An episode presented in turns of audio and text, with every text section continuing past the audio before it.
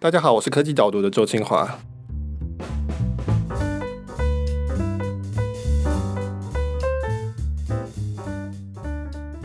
你现在会不会对选举结果非常的紧张？我不会紧张，我觉得紧张是开票一开始的时候蛮紧张的，然后开到一半的时候是蛮兴奋的，因为川普非常领先。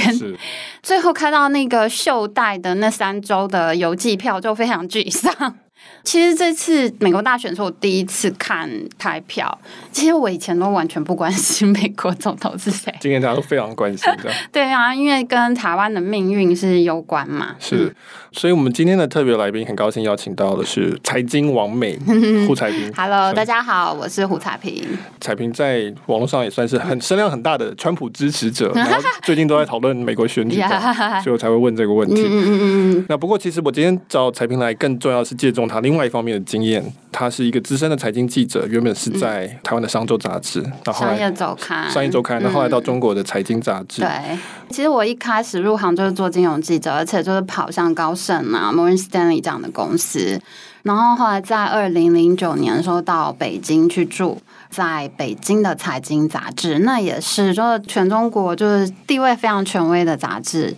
就是 温家宝总理，他会在全国两会的时候说，他都每期都有看，大概就是共产党官员都会看的看。对，其实我在二零零六年去中国的时候，嗯、走之前在机场买了一些中国的杂志，包括财经杂志，还有什么第一财经的，嗯、我觉得每一本都做的都非常的棒。彩屏的经历，其实我在以前科技导读的前身叫有物报告的时候，嗯、我有专访过彩屏，然后有介绍过他的这个中国的经历。嗯、那就是刚刚提到一开始是去财经杂志，不过今天会邀请他来的话，主要是因为。他其实到了后来到了杭州，其实是在阿里巴巴集团下面的工作。你可以自己介绍一下。嗯，我那时候是阿里巴巴，他旗下有个官方媒体叫天下网商，然后我是他的执行主编。这个公司呢，它是马云自己说是嫡传弟子，这种媒体这样子。所以其实像张勇就是我们的 CEO，然后还有像譬如说马总他的。演讲啊，还有他的一些谈话什么，我们会率先帮忙发嘛。还有像阿里的财报，也是我们会先发。那其实我可能比所有分析师都先知道公司的这一期的财务报告。对，你其实说这个是算是公关部下面的一个。对对对，我们是隶属于公关部直辖的公司。然后其实我们应该算是帮阿里管理他所有的媒体对口。呃，因为我们今天的主题呢，其实是讨论我上个礼拜四所写的这一篇，叫做《蚂蚁服了中国有中国特色的中国科技接管》这篇文章，主要是讨论中国的这个蚂蚁集团它上市后来又喊停的事件。我再提醒一下，因为我发现很多听众不知道。其实我们科技导读的 podcast 讨论的东西都有写在我们的电子报里面，然后其实讨论内容跟文章常常是不一样的。那所以如果你想要看这些内容的话，其实都可以看，那就是在我们科技导读的网站。如果加入我们的一个叫免费电子报的话，就是基本上礼拜四的那一篇，现在都是电子报都可以收看的。不过我好奇的就是说，因为这一次的争执，很多人说是因为马云在这个外滩金融高峰会上面的一个演讲造成的。就是。那我的问题是说，如果你今天还在公关部的话，你会让他讲这些话吗？如果你可以做决定的话。其实我看到他的演讲，我真的很震惊哎！我觉得他怎么能讲这种话？就是谁给他胆子讲这种话？我觉得他会讲某些话，应该都是反映了某一个派系，不管是政治派系还是企业商业派系，他们的看法。因为其实在中国是发言就是会很小心啦，even 是马云也是这样子。那我觉得他这一次发言。我很坦白的说，我看到整个发言的全文以后，我是很感动的。他最被质疑的一句话是，他说中国银行业是党铺，有担保才贷款嘛。那其实我觉得这个本来就是世界金融业的问题，像其实台湾银行业是也是非常严重。你只要有担保品，就很容易贷到款，然后你没有担保品，然后甚至你想创业啊，或者什么小额信贷。都非常困难，中小企业贷款的利率又高，那你真的是台塑借钱利率就是最低的。然后你开一家中小公司，你的利率就是非常高。其实你可以看到这个社会的所有的金融资源啊，大部分都是往最不需要钱的地方去。就马云演讲的核心，他就是说我们都在贷款给不需要钱的人，那好公司也被你带成坏公司，因为。当你可以无条件的提供他，你对他的 criteria 很低，你对他要求很低的时候，其实他也会觉得随随便便我就可以拿到钱，我为什么要认真做？那所以他的演讲内涵，他说世界各国都在防范系统性风险，可是这种我们中国没有系统性风险，我们因为我们中国没有系统。对，就是非常的惊人的这个发言。对，呃，我可能为听众稍微解释一下这个背景啊，就是说、嗯、这个是十月二十四号在上海的外滩.非常重要的金融高峰会。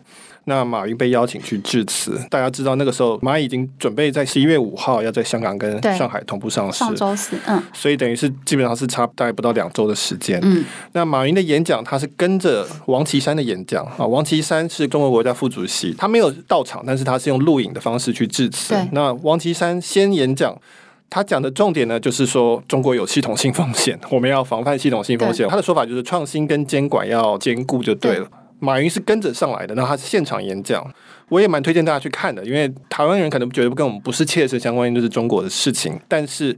它的内容本身是一种情绪上的感染力的，我可以看得出来那种真情流露在里面。对，我觉得他讲的事情完全适用于台湾。对，然后他的东西，它的内容其实是我可以说很多科技业者、新创业者某种程度是共同心声。只有二十分钟，大家可以去看看。那所以就像刚刚彩平讲的说，说炮打中央，炮打王岐山，讲说中国没有系统性风险，因为没有系统。这个演讲完之后，十月二十四号，接着十一月二号发了一个网络小额借贷的一个办法草案，基本上就是。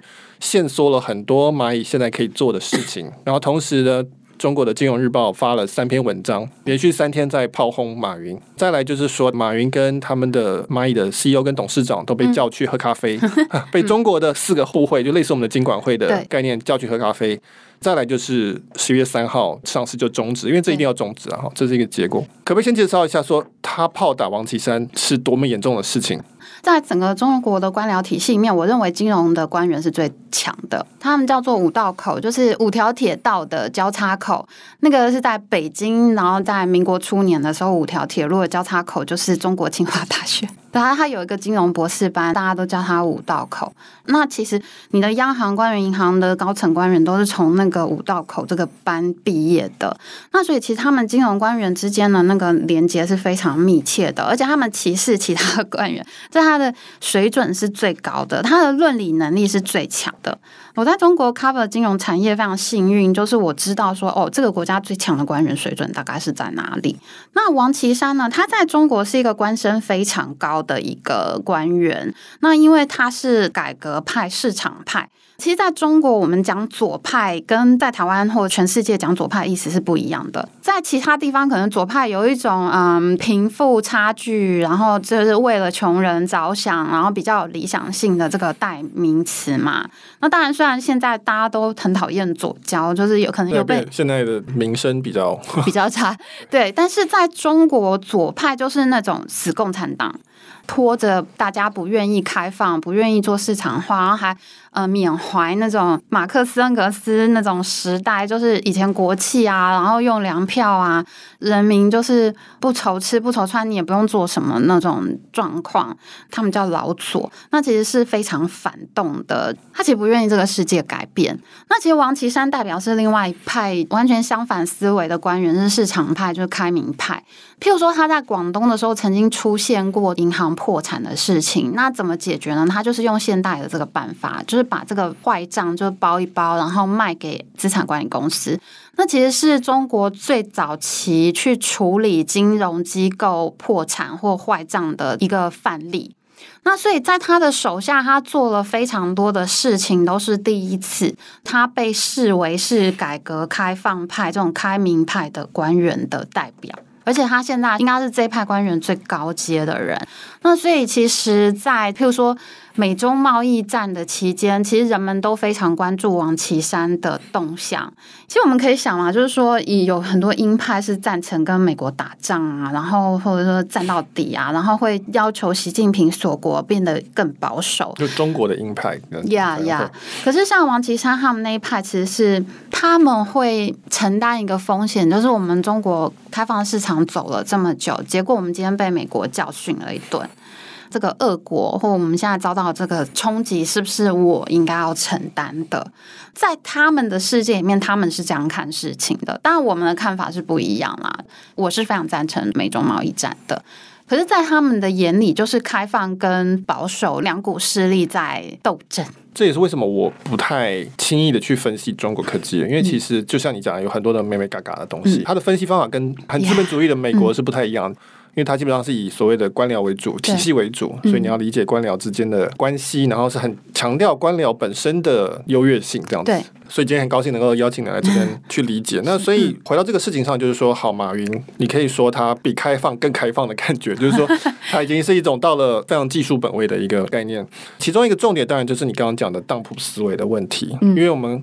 提到了说，这个新的法规的草案里面，其中有一条大家最瞩目的，就是说，他要求借贷公司它的自有资金出要至少出三十 percent，造成说蚂蚁的业务会大幅的缩减。因为蚂蚁其实现在我我有在另外一篇文章有提过说，蚂蚁它的最大的营收是来自于它的贷款，就是它的花呗跟借呗，花呗就是台湾的现金卡。借呗就是台湾的小额贷款，这个其实已经占整个蚂蚁集团的三十九块四十 percent 的营收，一半。对，对，那它的利润可能是占七成，而且我就我了解，蚂蚁很大一部分它的小额贷款是服务那些比较穷的人，或者他没有办法，就像你讲的，他不是台塑，他比较难拿出担保，嗯、但是他需要钱，那所以他这个是蚂蚁的一个很大的一个应收来源。那、嗯、但现在这个规定卡住了，变成说三十 percent，那你可不可以讨论一下，说这个对蚂蚁的影响，然后以及为什么马云这么反弹这种当铺？其实，这个马云在反映的问题，是我们金融产业里面永恒的一个问题。就是说，我们会发现金融资源一直往保守的方向去走，因为那样是不会赔钱的。所以，其实穷人是拿不到贷款的。那像譬如说，最有名的例子是那个 Yunus。他的那个贷款就是贷给穷人，然后就是几十块美金，他也贷这样子。然后其实我们很意外的发现，说穷人坏账率是非常低，因为其实他没有别的借贷的管道，所以他会很重视这件事情。整个金融产业实验的结果就发现，其实。越大型的这种贷款机构，它会越 favor 大型有资源的势力。那我回答一下你刚刚的问题哈，就是说我们对金融机构管制和对网络公司的管制是完全两套的。譬如说网络公司，它的譬如说是网信办会去管网络这个部分，那可是像譬如说一个银行，它就是要服从他们叫银保监，证券有证券的那个管理部门。好，那问题就来了，就是说。今天金管机构为什么这么讨厌马云？是因为他们代表完全两个不同的思想。金管单位他希望银行借出去的每一分钱都是经过征信调查的，它是有一个授信的过程。那你要非常的安全，你可以保证它大概有多少几率能够收回来嘛？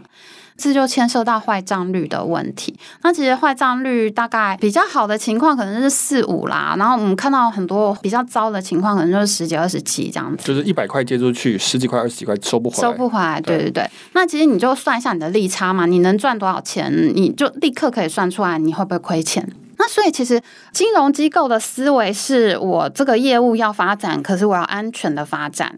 可是对网络公司的思维是完全不一样，他是说我要发展，我要发展，我要发展，他没有安全这件事情。我可以讲一个例子，就是因为我以前在杭州待过嘛，然后我担任那个内部这个公关部底下一个重要子公司的这个重要干部，你知道那网络公司的发展是强到就是。他完全没有野蛮生长，没有任何规则的。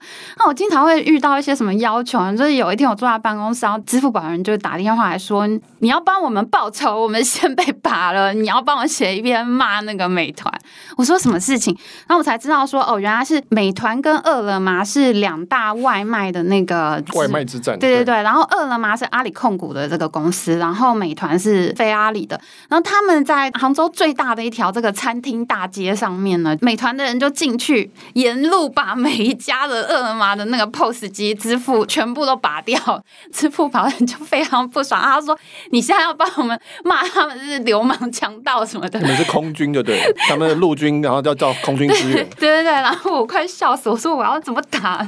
反正就是网络公司的发展，它的逻辑就是先发展，然后我不管好坏，然后我跟美团就是要在街头战到赢。经常会发生这个事情，就是美团的人被拉进小巷。子去打一顿，这经常发生。然后这次上社会新闻，然后每次我们都会被要求要站边这样子。对啊，其实中国的环境算是蛮宽容的，至少对于、嗯、是是是，像蚂蚁这样子的。那天马云讲完话以后啊，就是虎嗅，就是最大的科技网站，他就说那个谁都可以抱怨监管，唯独蚂蚁不行。哦，因为就是蚂蚁在生长的过程当中，它其实是完全没有资本市主率要求的，它是到了非常大，在一三年、一四年的时候才有这样的要求。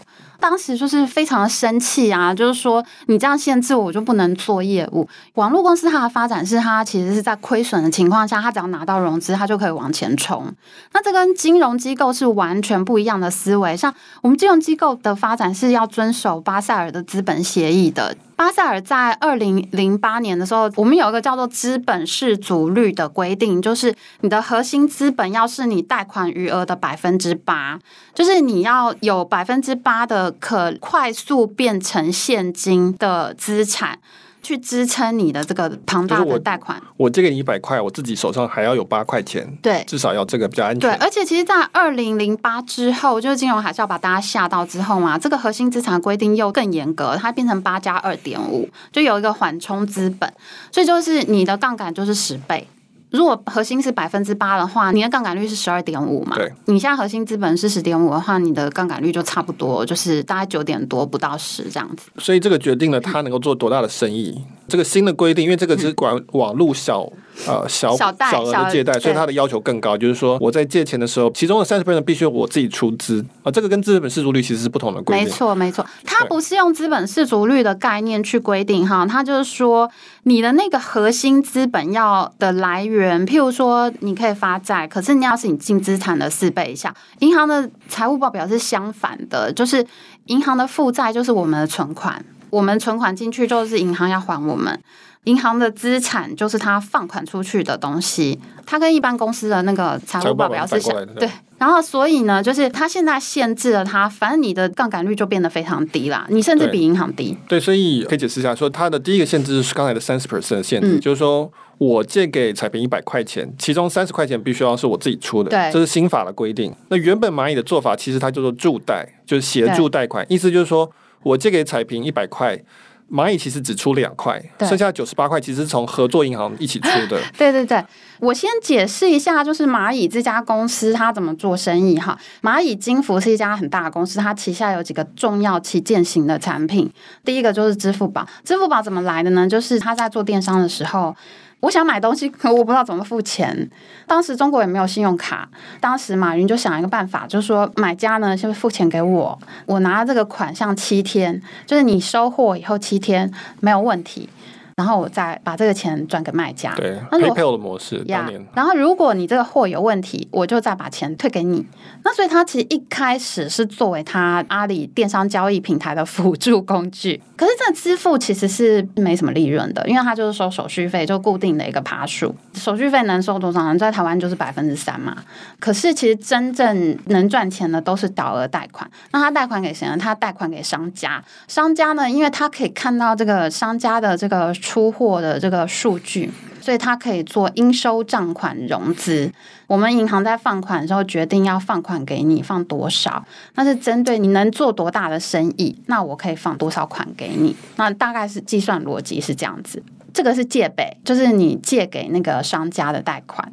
那花呗有点像是信用卡或消费贷款这样子，就是你如果要买一个东西，你手上没有钱的话，你就立刻可以用花呗把它付掉，商品就可以寄到你家。这有点像是你在线上刷卡拿到这个产品的意思。所以呢，其实他这个借北跟花北才是他真正收入利润的来源。他在他的财务报表上面有说，他的日利率是百分之零点零四嘛，那乘以三百六十五天就是百分之十四点四。所以它的利率，哎，这是非常高利率的。对，其实被大家骂，其实你就是高利贷这样，只是你你不是 P to P，你是自己做这样。对，其实非常赚钱的生意哎。他现在放款余额到两兆人民币。我查了台湾银行，它的那个消费性贷款的余额是大概七千多亿、八千亿这样的水准。对，所以其实我在上一篇讨论蚂蚁的上市申请书的时候，也有讨论过这个非常惊人的这个数字。我会把链接连在下面。这个就回到他的演讲里面的一个抗争的一个主题。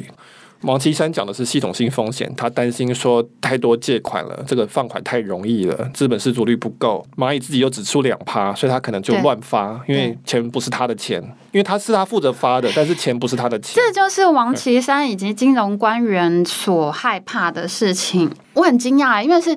马云讲完话之后，《金融时报》连发三篇文章批他嘛。那三篇文章是《金融时报》就是央行主办的，就是人民银行主办的报纸，所以他讲的话是完全是官方的立场。那其实他们就是重炮回击，而且是相当强烈。我也蛮吃惊，就是它里面的数字竟然是自己自有资产只有两趴，他就是用两分的核心资产做杠杆四十九倍。对蚂蚁的，我猜测它的角度是说，他们就不是银行嘛，他们基本上就是一种类似行销通路而已，他只是介绍顾客给银行的意思。对，但是实际上，就我理解是，真正核发的其实是蚂蚁，因为它有刚才你讲的供应商的数据嘛，他知道你应收账款等等，他有你的信用卡数据，所以其实是发的是它。嗯，虽然资本失足率可能是 OK 的，因为银行会有资本失足率没有错。但是问题是在于利益冲突问题，就是说我只出两 percent，但是这整笔是我合发，那他可能会乱发。你刚刚讲的征信的问题可能会没办法。我跟你讲，这非常像二零零八年发生的事情，嗯、因为二零零八年就是那个 NBS 就 CDO 叫做资产房贷证券。房贷证券什么意思呢？就是其实房贷才是我们银行业务消费贷款的最大宗，那其实也是非常稳定，因为还房贷的人是很稳定的。那当时出事的原因，就是因为太多人买房子，然后当时候市场利率太低太低，然后资金宽松的不得了，就格林斯潘嘛。泡沫之王，然后他发了太多资金，所以那时候贷款都他可以拿到百分之一百一十或百分之一百二十的贷款呢，资金腐烂到一个很严重的程度。哎，那时候的产品是怎么？就是银行借你钱以后，譬如说你借了三十年，我就要三十年后才能把钱完全的收回来。可是他后来做了 MBS 以后，就发现，哎，我可以很快的把这包贷款打包出去，然后卖给寿险公司，卖给那些企业的财务部啊。你有闲置资金的话，你就可以买这个 MBS。那所以呢，就是银行它去控制了这些房贷客户的资讯。他放贷出去，我再把我这些贷款包一包，就拆分成小的证券卖给这些保险公司。那所以银行借出去的钱，他很快就从保险公司收回来，就有大量的企业啊、保险公司买了这些 MBS。那 MBS 它后来又经过金融工程的进一步拆分组合，它要变成非常复杂的产品，叫做 CDO。那 CDO 里面呢，就是我遇到过银行的 sales，他跟我说，其实他不知道那里面有什么。他说他们后来发现，就是他们卖的证券一开始真的卖的非常好，就是雷曼兄弟做的最凶，然后大家都很爱买，因为其实哎，我能够拥有房贷这样的贷款是很稳定的，他会一直还钱。人最怕就是没房子住嘛，你没有家，所以其实每个人他都会很拼了命的去付房贷。所以房贷的这个违约事件是最低的，它坏账率是相当低的。那可是，一般的保险公司、一般的企业，它何德何能能够买到这种东西呢？它没有办法，只有银行有办法。所以呢，当时就是其实一开始是卖的非常好。可是当这个市场的需求越来越大的时候，你房贷包完以后，你就开始不知道保什么，然后就开始车贷也进去，然后什么加油站的贷款，什么各种奇奇怪怪的贷款都进去。然后我遇到 sales 跟我说，他们后来银行开始不敢再卖，是因为他们发现他们卖 CDO 里面有什么阿拉斯加的加油站，就飞过去看是。找不到加油站，是个没有不存在的。对，对就回应你刚刚的事情哈。其实网络公司它的优势是获取客户，因为它的接触面非常大嘛。像阿里巴巴，它是有电商，而且它有，譬如说它投资了微博，然后它投资了饿了么，然后还有非常多什么飞猪啊，什么就是各种各样的能够跟你的生活接触的地方，它都去控股那个公司。它就是要创造支付的场景，就是它的获客方式，就是我们刚刚讲。支付宝的那个部分。那它要创造很多很多的支付的场景，就是你需要用它支付服务，那它就取得跟你的手机联络的方式，因为你会有饿了么的 APP 嘛，你会有各种的 APP，那它就可以发 push mail 给你说，我们现在有个贷款产品，我们有个理财产品，就是很有名的是余额宝，就是他跟天弘基金合作。那因为，譬如说，我们平常可能在我在我的那个支付宝面，可能就有个几千块钱人民币。那这些钱其实是 idle 的资金啊。然后他就觉得说，哎，其实我可以拿来买货币基金，那你就你就可以有利润。然后，所以呢，他觉得这个沉淀在我这里面的资金呢，其实也很大，所以他就做理财服务嘛，那就是他的余额宝这样子。所以呢，他能够很快的借钱出去，这就很像我们刚刚讲的，就是银行可以接触到房贷客户，保险公司不行，很多其他的公司不行。那所以呢，今天的情况是这样子，金融机构没有办法接触到这么多使用网络的客户，所以他没有办法向这些客户行销他的贷款。蚂蚁金服在做的事情呢，就是把他这个获客，然后大家有贷款的需求转包出去，他用一种叫 ABS，就是 MBS 是房贷嘛，ABS 是资产。造成他自有基金做两 percent 的生意，可是其他银行买他的这些证券就做百分之九十八的生意。对这些银行来说，它的风险，银行是有资本市足率的，它要求嘛，就我们刚刚讲八加百分之二点五。可是它的问题出在哪里呢？他银行没有办法介入他征信的过程，这其实我不知道我今天借给谁，我拿到的就是一个证券，我买的是你蚂蚁发的 ABS，我就不知道这个人是不是在乱借钱。蚂蚁他会说我有大数据的授信啊，我有芝麻信用，他为了要借钱，所以他有一个信用积分嘛。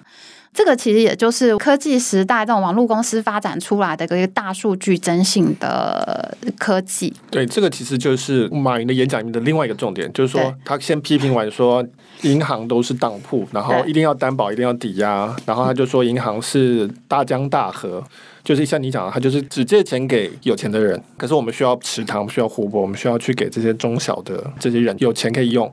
那所以他就说，那如果没有抵押担保怎么做？他就说用大数据。他就说有三个点：第一个是要用大数据，第二个是要用基于大数据的信用系统，然后以及基于大数据的风控模型。这样子，我可以理解金管的机构会觉得说这什么东西？就是 你在讲什么？为什么这个东西可以替代担保品或是抵押品？因为就是有很多的需求是没有。担保品的，就像我们刚刚讲尤努斯的银行，它是没有担保品可以。你向穷人收什么担保品呢？呃，尤努斯那边基本上是这个小的社群之间的信誉，就是说，你这个人是一个值得信任的人，因为因此你会为了这个而付钱，因为这是你现在能够有的信用，是这样子。对，而且我觉得它的确是非常的科学的，然后是我觉得是值得信赖的。譬如说哈，嗯，你是实名，你在网络上有一个微博账号，你在 Facebook 上有脸书账号。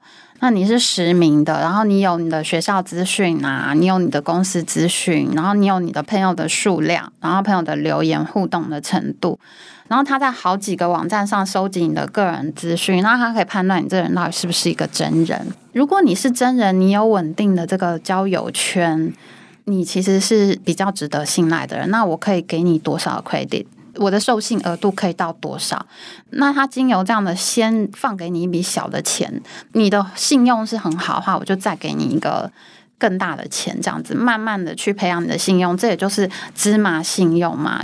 它是辅助大数据的一个信用行为，它是一个 combine 了很多因素，它的确就是比担保品科学很多，因为它可以从你的网络的行为。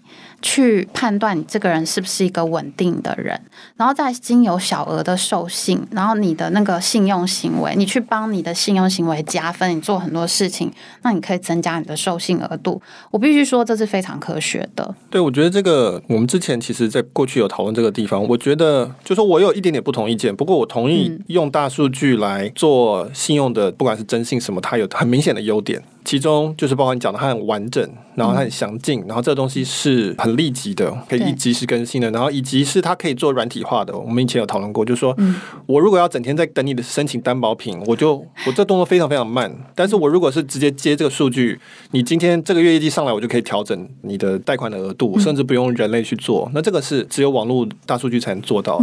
但但是我应该说，有人提出来的一个是说，也有人说你芝麻信用为什么你的履约率是高的，或者你违约率是低的？其中一个原因就是因为你刚刚讲的这些东西都实名制，而且这些东西都是对你是很重要的。那我可以把你关掉，所以你就不敢不还钱。那这其实跟你刚刚讲房贷的违约率低是类似的概念，就是说对这些商家来讲，阿里巴巴是一个地主，或者它是一个这个账号是不可以消失的，对他来讲非常非常重要，因此它的违约率是低。他们就会说这个不叫做大数据好。这其实就是一种担保品，只是这个担保品只有阿里巴巴能取得，这个账号的价值是在他的手上，所以呢，同样的逻辑没有办法套用到其他的机构或者平台。我觉得这并不是完全是说是否认马云的这个逻辑，我觉得是同意的，但只是它会变成是一个。权力在谁手上的一个问题，还有一个我想知道的问题就是说，王岐山很担心系统性风险，因为我们知道中国有过 P to P 的这个乱象，我们知道中国有大家都一直在讲说它的消费性贷款膨胀，它的房贷有问题，它有很多呆账，但是都隐而不显。那这个东西是不是真的存在，还是说其实是是没有想象中这么严重的？中国有很强的熟人贷款的传统，尤其是在浙江，他们是做那种小生意的嘛，像那种义乌，这次川普竞选就有义乌指数嘛，卖帽子什么这些东西。当时阿里能够发展出这么大的电商平台，就是因为浙江这种小商品的商家非常多，而且因为我自己住在杭州的经验是很有趣，他是那种赚个一块两块。一毛钱两毛钱，他都会有兴趣，他就跟你讨论说你这个可以卖多少。他就是人人心中有个算盘，然后在那边算说这个生意值不值得做，然后什么我会不会亏亏啊什么的。他非常的勤劳，一点小钱他都愿意赚。这这是浙商的性格，所以就是他们在这种喜欢做生意的这个文化里面，本来就有很强的。就有点像标会，他其实以前的那个就是他们叫做非法集资，有一些富翁就是靠放款为生的，这个是在浙江非常普遍的现象，就是甚至是说我自己的同事啊或者下属，他们家里面就是做这个生意的，而且他比你更了解，就是今天这个谁出门啊没有回来。然后他就开始去找他的那个家族啊，什么这些。浙江这种很蓬勃的小生意，他就是靠这种熟人之间的贷款去完成的。那他熟人之间的授信，也就是几乎就是那个他个人非常灵敏的这种触觉，他们是。不太能从你说我要做一批扫把的生意，我要买一批扫把来卖，那银行对你真的没有兴趣。这种熟人贷款是最容易触及的。那所以其实 P to P 它的发展一开始是像类似这样的贷款，就是个人对个人贷款。大家如果不知道 P to P 的话，就是说 peer to peer 或者 person to person。后来变成 P to P 平台，就是说我可以在上面放一笔款子，然后我可以看到我被标走，我就标一个利率或什么，它可以标一个利率把我这个标走。就互相撮合嘛，他就把那熟人贷款之间的行为变成平台化。那其实我现在不知道我贷给谁，一开始的生意模式可能都是可行的，但因为中国网络公司有那种冲规模的这个习惯嘛，什么东西都要做大做大，然后先把这个市场占下来再说。那所以他们开始冲规模的时候，就出现非常多不规范的行为，譬如说你在上面资金其实是被创造的。并不是个人上去放款，而是譬如说我公司我自己拿一笔钱来做资金池，然后让你贷出去。那你这个公司的资金哪来？我们刚讨论就很有问题啊！你有没有核心资本？你有没有资本市足率有规定？有没有人在固定的查核这些事情？查你的资本率是不是真的？都没有。而且那时候其实中国是非常有钱的，二零一三到二零一五的阶段啊，那这钱到处都没有地方可以放。你知道我在去五星级饭店采访，就遇到富太太喝下午茶，然后每一个富太太就在讲说：“哎，我养了两个公司，然后哎，我养了什么公司，然后在比说我的公司怎么样。”那时候就是一个钱多到没有地方可以去的情况，那所以才会有 P to P 的这个平台，这个生意就非常的火爆，集中了大量的资金在上面贷款。我觉得这个好像我们可以回到，就是说这是一个普世的状况，就是说 P to P 贷款绝对有它的价值，因为需求就在那边，对，而且显然是供给也没有问题。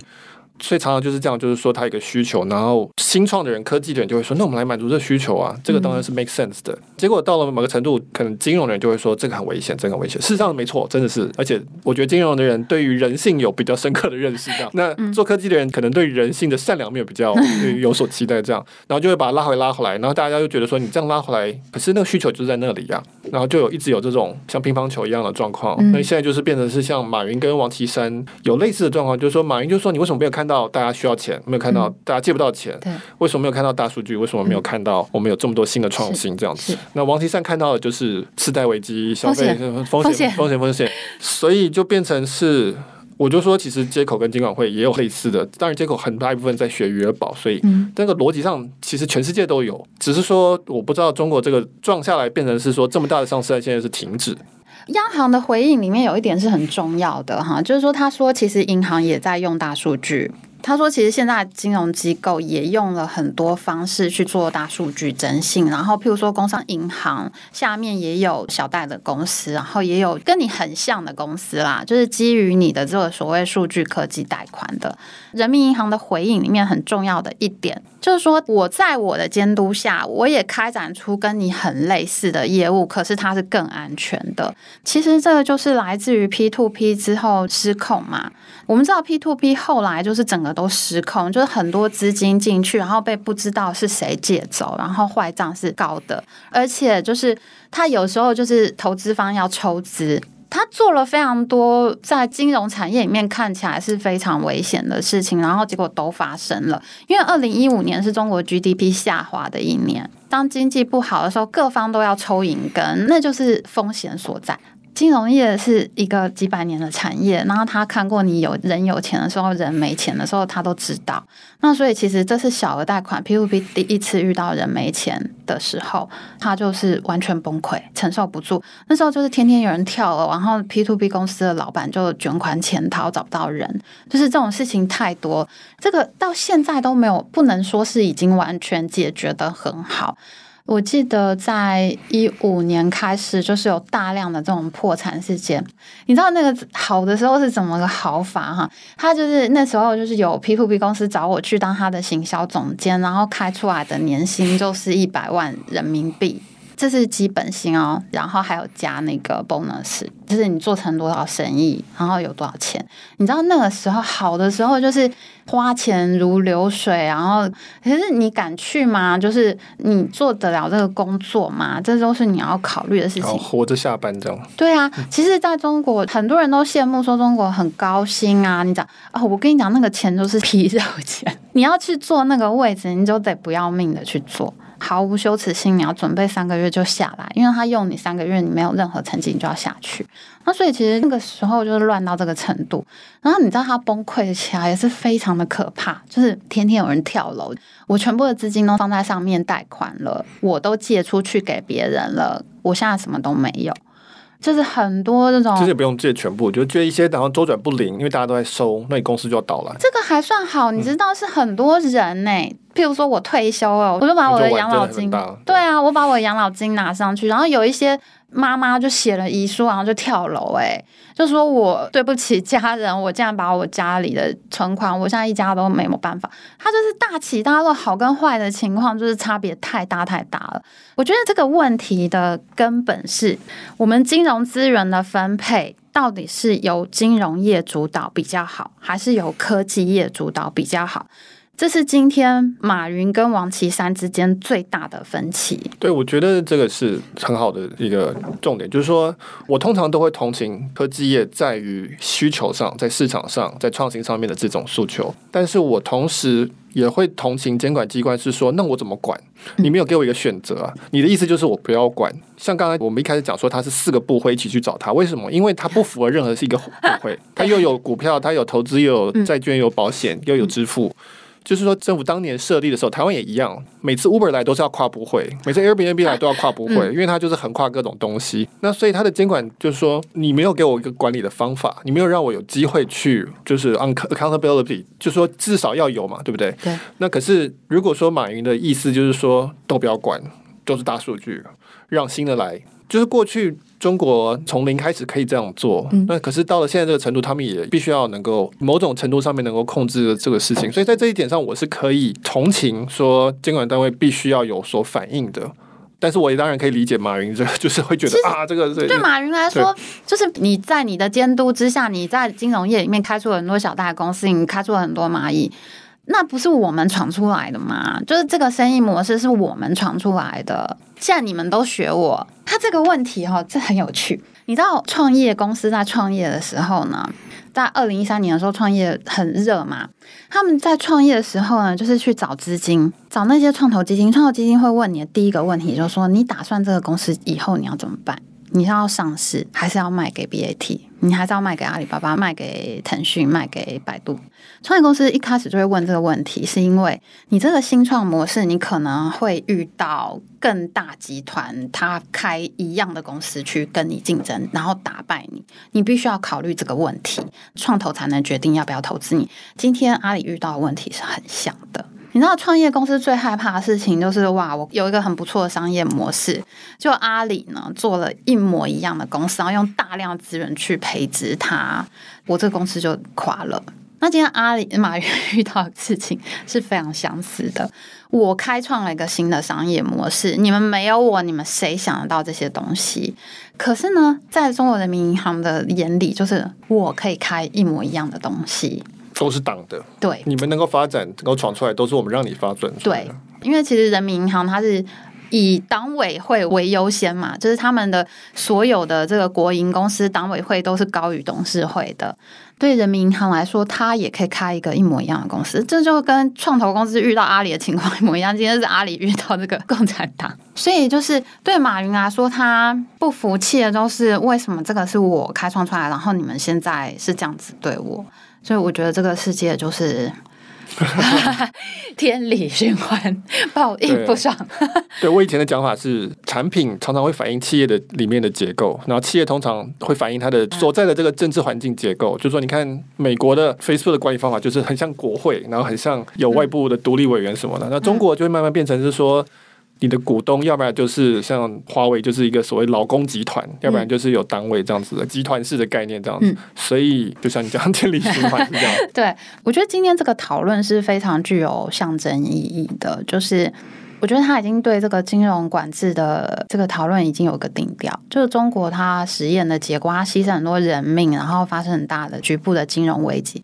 那个真的已经算是系统性风险了，在 P2P 里面，只是说，因为中国是一个强管制的国家嘛，它有很强的宏观调控能力，它能够很快去拿钱从其他的地方好多口袋嘛，就是掏钱去解决这个困难。这个在一般国家早就已经是很严重。你知道，二零零五年、零六年的时候，台湾有非常严重的那个现金卡的风暴，爸爸妈妈带着孩子，然后在家里面把门窗就关起来，然后烧炭自杀，哎。那时候就还在金融线上，我真的抱不下去。我每次看到那个新闻，然后一家又一家，今天有两三家，明天又涨。那时候警察局还经常去那个超市卖炭的地方去看一下今天木炭的销量有没有出状况，就是这样的情况。哎，我觉得今天蚂蚁 IPO 被停掉这个事情是有很重要的象征意涵，就是。好，我实验也让你实验过，闹也闹够了。那我觉得我们做出来的决定就是这样，你还是要听我们金融业的。那所以其实我在想哈，就是整个 FinTech 在贷款这个部分，这个发展会有限。好，所以呃，我首先我要讲说，自杀不能解决任何问题。Sorry，我们要，尤其是如果是台湾听众，应该不至于到这个状况。我们台湾有很多能够伸出援手的 帮助，所以我认我认真的说，在台湾不管怎么样，都可以去跟大家求援这样子。嗯对啊，所以我觉得的确啊，就是说政府跟科技的这个冲突，我想美国也有，中国现在很明显也有。就算你大到马云，一样有碰到这个问题，嗯、因为政府必须要面对这个问题，因为你就是你这么大到一个程度，你就是系统性风险，因为你就是系统嘛。所以我觉得这个还会继续的发展下去。我不知道马云到底这个蚂蚁它下市，我个人是预估还是会上市啊，因为这么大一家公司是还可以谈下去的事情。我觉得它的市值会下降很多，因为它现在大家是估计两千到三千亿之间嘛，那要看你发的股价。发到多少？其实蚂蚁上市，它现在是会打破那个沙乌地那个 Aramco 的那个对啊，Aramco 对对。可是现在叫停的话，我认为它接下来的市值就可能会打一个打折扣。对，因为我们刚刚讨论过嘛，就它有一个很严格的资本市足率规定是百分之三十，那也就是说你的杠杆可能就三点三倍。你只能放三点三倍于你资金的钱，这个对蚂蚁的市值的想象力就大打折扣。对，它就从一个科技业变成一个银行业的市值的概念，对，所以这就差很多。银行业的市值就是十倍，对，本一比大概是十倍，对对对，十倍，对啊。那科技公司可能可以到一百倍吧。嗯，嗯好，所以我们很期待看接下来的发展，然后以及看中国怎么处理一个世界共同的问题，就是 科技的威胁。嗯今天讨论大概到这边，那我要提的就是说，我们科技导读在征求内容的实习生啊，就是跟我们一起做内容，协助我做内容。那如果你有兴趣的话呢，欢迎在科技导读网站或者在我们的粉丝团告诉我们。好，你有兴趣应征这个内容实习生，非常感谢胡彩平今天的 谢谢 Michael，谢谢大家，谢谢大家，谢谢，嗯，拜拜，好，拜拜。